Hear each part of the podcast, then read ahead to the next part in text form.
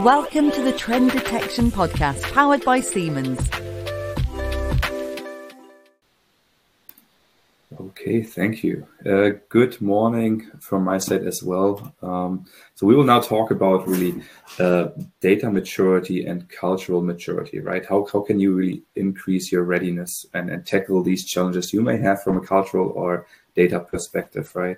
So initially, let's let's really focus on the data maturity first, right? What that really means, we want to go from the left-hand side you see here, right, uh, all the way to the right. That's what we want to move on this chart, right? We want to increase the data maturity. After that, we're going to look into the other axis and tackle the cultural maturity, and then go from the bottom to the top, right? So we end up in this nice green rectangle here on the top right. That's where we want to be, right? So um, as as Rob mentioned in the beginning, right, we, we can kind of support the entire journey. It's not just okay. Here, here's a predictive maintenance solution. We also support the journey uh, on how we get there. Right? How how are we? How do we get to into a into a position where we are able to use or and implement a, a predictive maintenance solution? Right? And we can tackle both of these things here: data maturity and cultural maturity in specific. Um, Okay, let's talk about data maturity first. So there are different ways on how to get mature from a, from a data perspective. We will really focus here now on the connectivity piece here, right? It's also about what kind of data to collect, right? Where are the right data points and so on. Uh, but right now we are really focusing here on the shop floor to cloud connectivity first. Shop floor um, to cloud connectivity really means, okay, we have machines on the shop floor, right? We need to access this data somewhere. Uh, uh, somehow. And as Rob mentioned in the beginning, some facilities, they don't even have sensors, right? So we can, of course, help selecting the right sensors, the right vibration sensors, for example, which is critical for, for what you will do with the data, right? And also where you position these sensors, right? So where do you put the sensors? Um, on the machine what kind of sensors do you do you need potentially right? And then on top of this of course what you see on the right side um, we also can interface with the data right? So we have uh, maybe our kind of native S7 we have OPC UA Modbus Ethernet IP right? Whatever you can dream of essentially right Siemens or we we have a solution as, as Siemens right? Um, so we we support these interfaces. So um, and, and generally um, we we have three options right to, to support these interfaces. Number one, that would be our industrial edge framework. Um, industrial edge is really a solution which you would select uh, not just for connectivity, right? But maybe you want to expand and do more with the data uh, than predictive maintenance, right? You can use, this data, for example, also for AI on the shop floor, right? Use the computational power close to the close to the um, close to the shop floor. Um, but in this case, industrial edge also functions as, as you see in the middle, a gateway and data pre pre-processing entity to push data forward to the cloud to uh, Senseye, right? So the data pre-processing in the middle can be done through the industrial edge. It can also done be done through a so industrial edge can be a hardware solution as uh, can be a virtualized device as well. So it, there are different ways on how we can set up industrial edge, right? But the main mo most common common way to do this is really having a, hardware close to the shop floor, uh, which with a little bit more computational power, which can use, which can function as a gateway, but also do more for you, right? And next option would be, for example, a brownfield connector, right? Um, that would be a software-only solution, so we don't necessarily need hardware on the shop floor. Again, same same same thing here. It functions as a gate gateway and data pre-processing. This is natively integrated with Senseye predictive maintenance, similarly to Industrial Edge. And then, of course, we can also um, talk about SCADA, right? Of course, uh, ideally, uh, from Siemens perspective, what we what we can provide is WinCC UA and WinCC OA. So these things can also function as a gateway and data pre-processing platform, and then we can send this data to the cloud finally, right? So again, shop floor to cloud connectivity when we, when we talk about data maturity um, um, as Siemens, we can definitely support, right? What's already there, brownfield scenarios, we can make sure that these machines are connected, can be connected, right? We can hook up sensors and so on on the shop floor level, and then we can route this data all the way to Senseye so you can actually leverage uh, kind of the, the, the attention engine and the predictive maintenance uh, capabilities from, from Senseye, right? So we close the gap from shop floor to cloud with all connectivity solutions, right? And we, of course, before we would do anything like that and, and just come in with, with a certain solution, we would do we would perform an assessment upfront uh, to understand what is your current situation and what would be the ideal solution for you here to get the data into the cloud, um, or maybe you want to do it more with the data, right? So, um, but that's just one option, Shopfloor to cloud, right? A lot of customers, they also have something like this in place, right? An off-the-shelf IoT platform. Ideally, you of course have Insights Hub from, from Siemens, but that's of course not always the case, right? Um, so what we do here is we have developed a standard connectors, right? So we have we have uh, supported uh, we, we we support certain um, IoT platforms natively. So it's, it's plug and play essentially. Um, of course, we have to do some configuration, but you see here on the right side, uh, we support ThingWorx from PTC, Insight from AVEVA. So all the big players really, right? So this is this is what we currently support. Again, um, if you already have connected the data, you have a very uh, good OT IT connectivity, and you have everything sitting in the data lake. Then uh, it's fairly easy to send this or, or use Senseye um, to to do something with that data, right? And again, um, Senseye is, is really the the the the, the uh, market leader when it comes to predictive maintenance, right? Due to this special uh, um, attention engine and anomaly detection uh, framework we, we are using, right? Okay, so that's one, right? That's the second option. Option one, uh, there's really a mix the way we don't where we don't have any connectivity here. You have maybe collected all the data in a standard platform, right? Um, like ThingWorx, Mind, Mindsights Hub, and so on.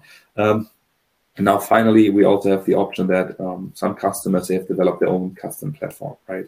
Um, this custom platform can also be connected to uh, Senseye, of course, to our predictive maintenance platform. It may require a little bit more work, but again, it's not it's not um, um, a major effort to go into that direction, right? We have here open APIs we can use, right? REST API, MQTT. I mean, there are a lot of ways on, on how we can um, can push data into Senseye in this case. Um, there's also a file availability if you have just if you just really really can can publish files right discrete files. Uh, we also have a file push capability right? Okay so this is us really um, um, just to summarize this right we are now going back into this overview chart. And from from, from this chart's perspective we ideally with these with these um, with these things I've just shared with you, and there's of course much more to uncover and discover, right? But with these items I just shared, we can definitely move you from the left side here, right, the, the, from a data maturity perspective, all the way to the right side, right, um, and get you ready for predictive maintenance. Now, a little bit more challenging a lot of times, and we have also seen this in, in the poll from earlier, is really the cultural maturity, right?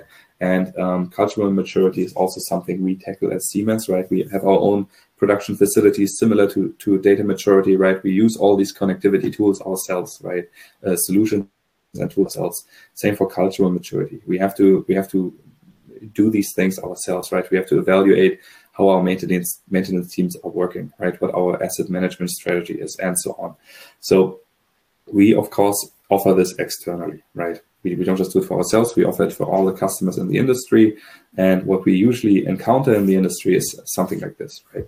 We have um, really challenges all across the board. It, can start with a simple business plan, a simple maintenance plan with it, which is not existing, right? There's no strategy, no no no scheduling, um, or it's it's incomplete, right? Or you just may want to have a, a, a, check against what the baseline is you have, right? So there, there's it's it's all over the place, right? There may be no structure. There's no um, reliability assessment, right? No KPIs on how to measure really success, right? Uh, what, what what when do you when do you replace something, for example. Um, so that it's not just about about predictive maintenance in this context, right, but about a maintenance strategy in general. So when we talk about cultural maturity, it's about a maintenance strategy in general, right? And one key component that's where you want to end up with is predictive maintenance, right?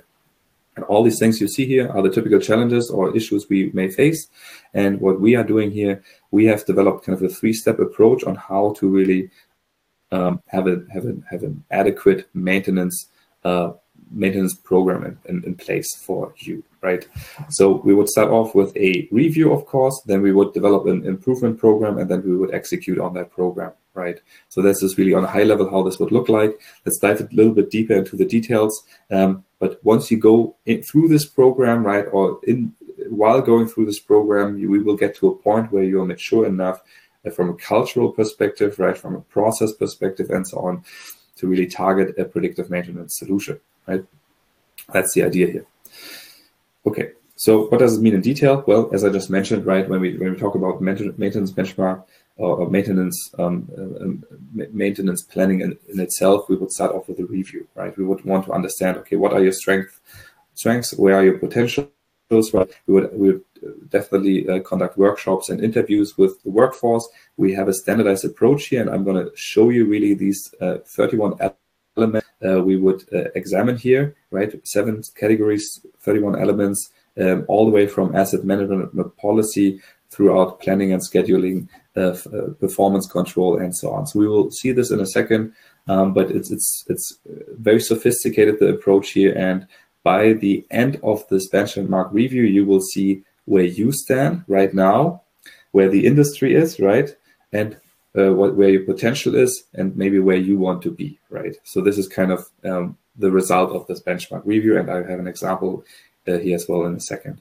Once we have gone through this review, we, we would develop a maintenance improvement program and really kind of uh, strategize and prioritize what's most important to you, right?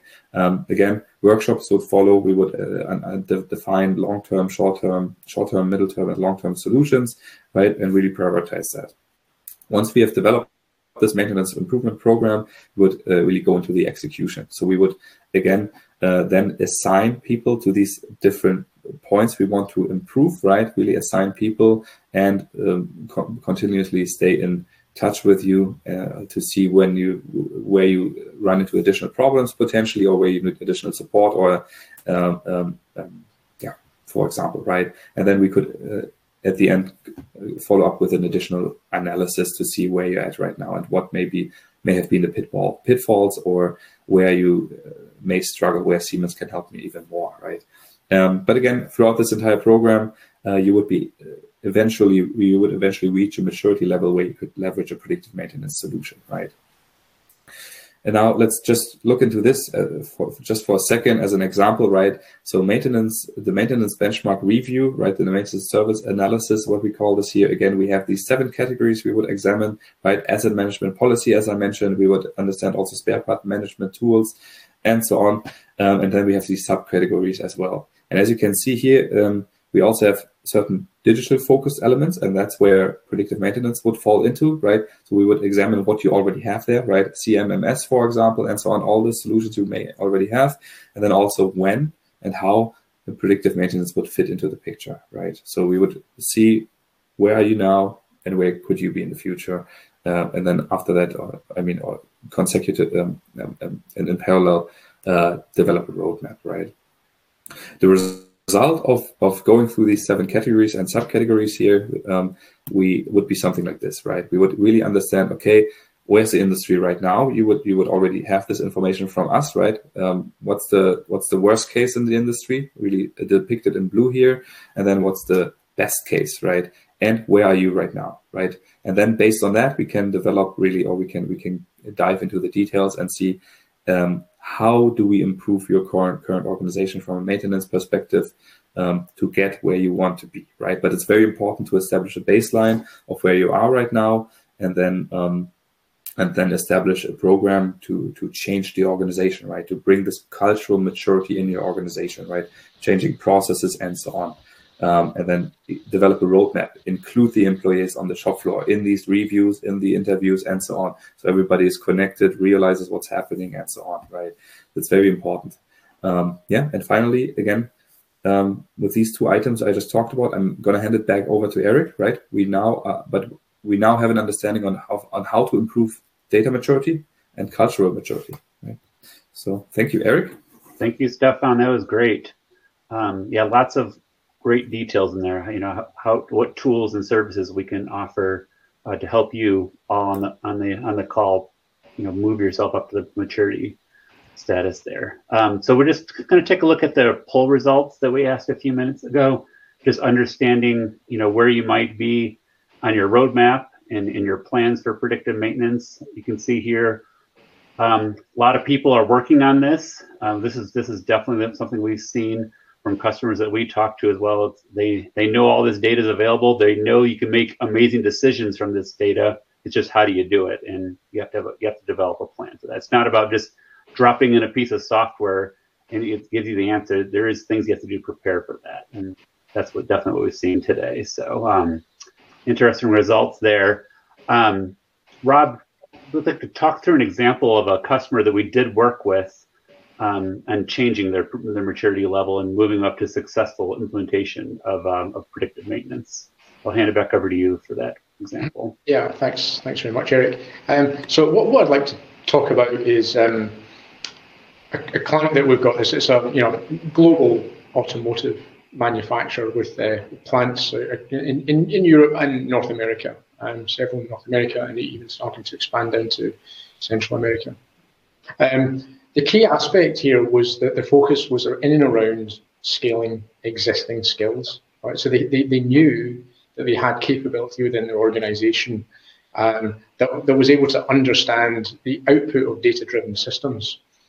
Um, but the the focus here was was to drive forward that cultural adoption of the technology, but also make sure that the technology wasn't perceived as, as threatening. Right, what we're trying to do is help people um, engage and work in a more effective uh, manner. Now, what was really interesting insight is that they didn't jump straight to measuring the business impact. They started off by in, uh, implementing key performance indicators or targets and objectives to, related to the rollout and adopt uh, of the system and the onboarding. Um, so this was them trying to remove the technical barriers. So, you know, was the resistance to actually technically connecting up? Can we prove that our workforce is capable of connecting these uh, these these machines up to a cloud solution? And the next stage, was really in and around removing barriers for adoption. So starting to take measurements about the utilization of the Senseye app. And we actually work very closely with them in developing new features within the application that allows you to track this so we can see how long it's taking for people to respond to notifications, how many open notifications are there, uh, and you know what sort of things are people putting onto the watch lists. Then after that, this is when you started to implement the, the measures that were actually related to the business. So we've proven that we can technically roll it out. We've proven we can get the workforce using it. Now let's start to build the evidence that we can take back to the senior management team or the board to show that we're having a positive impact on the business. We're reducing downtime, maintaining the uptime of machines, maybe removing preventative maintenance. And the key type of outcomes were exactly those things there was a, you know, a, a, a reduction in preventive maintenance tasks, and some removed entirely. Right, so there were significant savings in the sort of preventative insurance-based type of tasks, and then there was less time spent just checking machines and more time spent actually resolving real problems and ensuring greater efficiency. And that all has a positive impact on, you know, the, the unplanned downtime avoided being measured in the millions of dollars. But importantly, as well, is this more precise maintenance and the, the better use of skilled workforce. And I think this is a really key thing in this digitization, digital world that we're moving into, uh, and the areas where we're talking about AI and machine learning. It's about scaling humans and making the best use of the skills that you have in your team, and then also having an impact on um, sustainability targets, using less consumables, having parts that are on the machine longer and extending component lives, avoiding secondary damage. They're all very sort of key aspects that come into those sustainability targets that a lot of organizations are worried about today. Um, so Eric, I'll hand it back to you. I think it's uh, over to Q&A session. Yeah, thanks, Rob. Yeah, one of the things that I think is amazing with this customer you're talking about is that they're probably actually off the chart on the maturity level. That they're they're beyond because what they've done is they've reinvest the dollars that they've saved in predictive maintenance. So, so the dollars they've saved um, in maintenance and downtime and such into into gathering new sources of data, data that they was never available for them. You know, so you know like temperatures of oils and yeah. and, and other other pieces, and they're feeding that back into their system too. So they're actually getting even smarter about their predictive maintenance. Um, exactly. Just yeah, fascinating to talk to talk to that customer for sure. And it's become like a yeah, like you say, a virtuous circle, right? Yeah. yeah. So great, yeah. So we have a little bit of time here left for some some Q and A, and there's some good questions that have come in. So um, I'm going to take the easy ones. I see that a couple folks asked about report recording being available or the presentation. Um, yeah, you'll definitely get links to the recording of this webinar, and we'll make sure to post the presentation slides so you can have access to, uh, to refer back to that as well. Um, I see a couple questions about connectivity. Maybe these are good for you, Stefan. So I, I'll combine some of these together. So there's questions about third-party sensors. I know you covered a little bit about that, but we could probably relook at that. Um, and then also connecting to um, to other standalone systems like Factory Talk and, and such. Maybe you just um, revisit the, the connectivity uh, piece of that as well. Yes. Uh, you want me to? Yeah, yes, we, please, can. Stefan, yeah, um, yeah, so there's one specific question about third-party sensors to Senseye, right? I'm not sure when this question was asked. Probably very, very, very much in the big, right? So I think uh, yes, we so we can work with third-party sensors. Siemens is not the strongest when it comes to uh, sensors manufacturing them ourselves, right? We have a few uh, vibration sensors where we are very good at, but again, again, there are other sensors out there, right? We, we also have so we have sensors available, but it might not be the right thing for your use case. So it can be we, we support third-party sensors and we can work with third-party sensors as well, right? So, yeah. And then the piece about connecting to other um, standalone systems like Factory Talk, for instance. Yeah, um, that, that again, we we have uh, several different yeah, ways to connect, right? Uh, again, we in this case we would not uh, replace that system, right? We we would use uh, most likely in this case the APIs Senseye provides, right? We would integrate that directly with Senseye through the APIs, but again, we ha would have to um, understand the use case or the situation in detail. But generally possible, right? That will fall under the the category of custom customer uh, uh, solution, right? Uh, where we don't have a standard connector or we don't use Siemens uh, connectivity tools, right? Mm -hmm. Definitely possible. Good. And I'd say that's, that's probably the, the majority of our customer base, right? We are entirely, we like to think we're machine type agnostic, right? So we're not linked to Siemens machines. You know, we, we can monitor the wide variety of machines and data source agnostic. You know, whatever we'll build on top of the technology you already have is the key message. Really. And, and, that's a good that's a good transition, I think, to the first question with uh, right. Uh, mm-hmm. There was one question yeah, we're not limited to production, I guess. HVAC, right? Exactly. Yeah, yeah. Yeah. So, Rob, I see a question here. We didn't touch on this because we'll probably follow it on a different webinar, but um, the question was where to go? Oh, it's about developing algorithms to predict failure. So I think it's interesting because it's not about developing algorithms and being data scientists with Senseye, right? It's, it's about using existing models that we already have inside the software. Maybe you could just touch on that a little bit.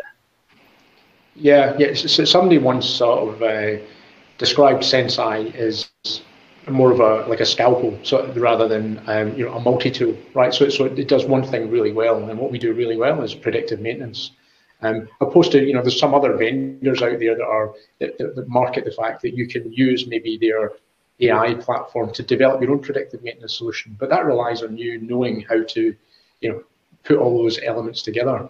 Whereas my team have focused on what is the challenge of utilizing time series and condition monitoring data that's coming from machines and using that to determine their condition and inform about degradations on those machines. And uh, for us, it's more than just the, the core algorithms that, that find those un, that unusual behavior. It's the entire workflow we've put around it to interact with the user, gather feedback, and then uh, improve the solution over time with that feedback from the user. Good, good. Thanks.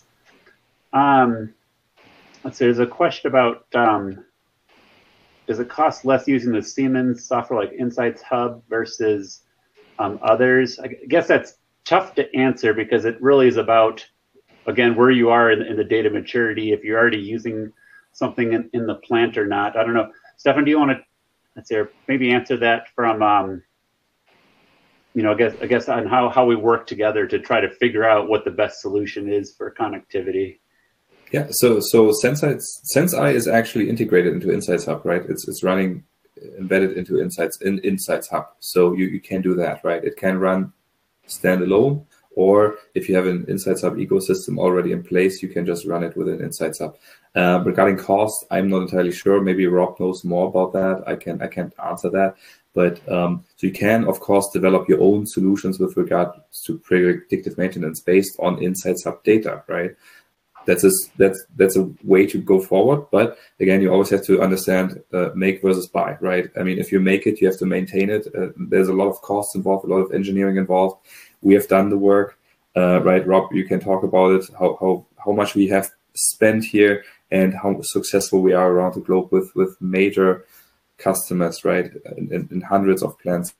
I think in the meanwhile, but um, I, I, would not see it as a as a either or question or not really. It's you can embed Senseye into Insights Hub and you can use the full functionality of Senseye in Insights Hub, and that's uh, the best value that you get for your data, right? Uh, with you can do the best for predictive maintenance perspective with that data with Senseye. I hope that makes sense. Or Rob, yeah, like you said, Stefan, yeah. earlier on your presentation, we can really work um, with you to understand what the best strategy is, if it's Insights Hub or not, or if it's uh, another piece of technology or something you already have installed. We can work with you to to decide what the um, the best solution there is. So, um, awesome questions. I know there's a few more that have come in. We kind of run out of time to address these. We'll uh, make sure we reach out to you individually. We know who kind of wrote the questions, and we could get out to you um, directly to answer those. So, thanks for all the participation with the questions. Um, lastly, I guess leave you with this slide um, here. Um, yeah, if you'd like to find out more information from us, you got, got a couple ways here. So first, um, you can download that readiness report that Rob talked about, uh, which is really the, the report that we saw from our customer base in the past and the readiness and how they overcame that. So um, awesome piece of content there to read.